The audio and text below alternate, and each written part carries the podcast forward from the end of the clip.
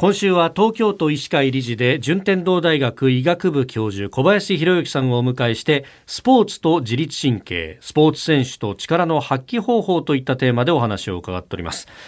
まあ、実力をつけることのみならず今の実力を100%発揮することが非常に大切。ただそれは非常に難しいと。で、えー、優秀なスポーツ選手ほどその重要性難しさを知っているという話昨日伺いましたけれども。先生具体的にはアスリートに対してどういうアドバイスをされてるんですか？そうですね。あのアスリートを管理するときに、はいやっぱりあのコンディショニングとストレングスとケアっていう言葉があるんですね。でコンディショニングっていうのはその試合に入る前とかの体調をどうやって整えるかっていうことです。でそれからストレングスっていうのはどちらかというと体を鍛えるとか技術を鍛えるとかそういう技術の面なんですね。はいでケアっていうのはまあ試合が終わった練習終わった後の体の手入れなんですね。でこれ今までの歴史でどうしてもあの日本のスポーツっていうのはストレングスに力を入れてきてる、はい、なかなかですねコンディショニングとかケアっていうのにいかなかったんですね。ところがやっぱり欧米でどんどんどんどんそっちが進んできて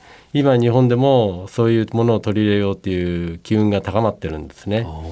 だからあのスポーツ選手もかなり怪我もしなくなったし選手寿命も伸びたし、はい、それから実力も出るようになってきたっていうのはそこにあると思いますね。あ確かに、まあ、プロ野球なんか見ても最近40を超えてもバリバリ第一線でっていう選手が増えてるなって思ったのそういうことがあるんですね。そうですね。だからいくら技術を作ってもですね、はい、そのコンディショニングとケアができてなければ、うん、なかなかその100%の技術が出ない。だからそれが分かってきたんで、まあ、そういうところに力を入れるようになったっていうのはありますね。はコンディショニングとかケアっていうのはやっぱりトレーナーの子たちに、あの指導しておかないと、なかなかそこを軽視しちゃうとですね、はい、あのうまくいかない。で選手ってのはやっぱり出たいんで無理をするんですね。えー、でそれがまた怪我につながったりいろいろ起きるんでだからやっぱそこもセーブさせないといけないっていうところからやっぱり今もトレーナーたちのそのケアとかコンディショニングの教育っていうのがすごく重視されてますね。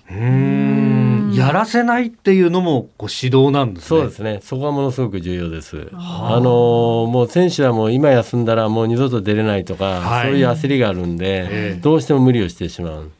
だからそこを抑えるのもトレーナーの仕事ですね。あそこを抑えることによってその選手の人生っていうのが選手生命っていうのがこう伸びるっていうことも十分に考えられるわけですよね。いや本当ですね。もうそこがすごく重要で、やっぱ怪我をしない人がやっぱり一流選手ですね。なるほど。はい、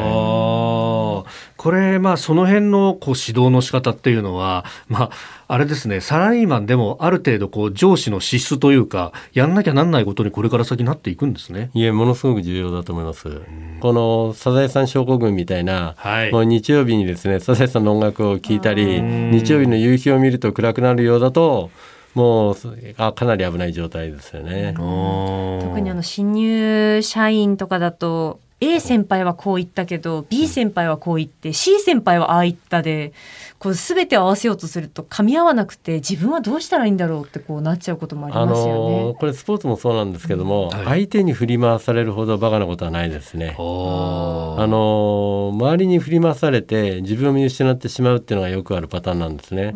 だからやっぱり自分は芯を軸を持ってるっていうのはすごく重要です。人間。自分の軸は何なんだっていうのを持っておいて、はい、今他の人の意見はまあ参考程度に聞いといてやっぱりあともう一つはやっぱり期待しないことですね。期待しない。こと、これが重要です。あの、人の評価とかそういうものを期待しないと、案外心が楽になりますね。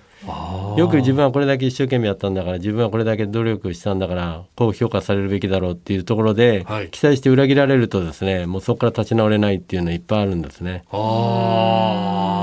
だからとにかく自分の軸を持って相手に振り回されない、うん、これがやっぱり一番重要なことだと思いますね。まあそういう時にその軸を持ったり振り回されない時にやっぱり自律神経っていうのは整ってないと、はい、なかなかその軸も持てなければ振り回されてしまう。えー、明日はですね野球選手が抱える悩み彼らのアドバイスなどについて、えー、伺ってまいります、えー、順天堂大学医学部教授小林博之さんでした。明日もよろしくお願いします。よろしくお願いします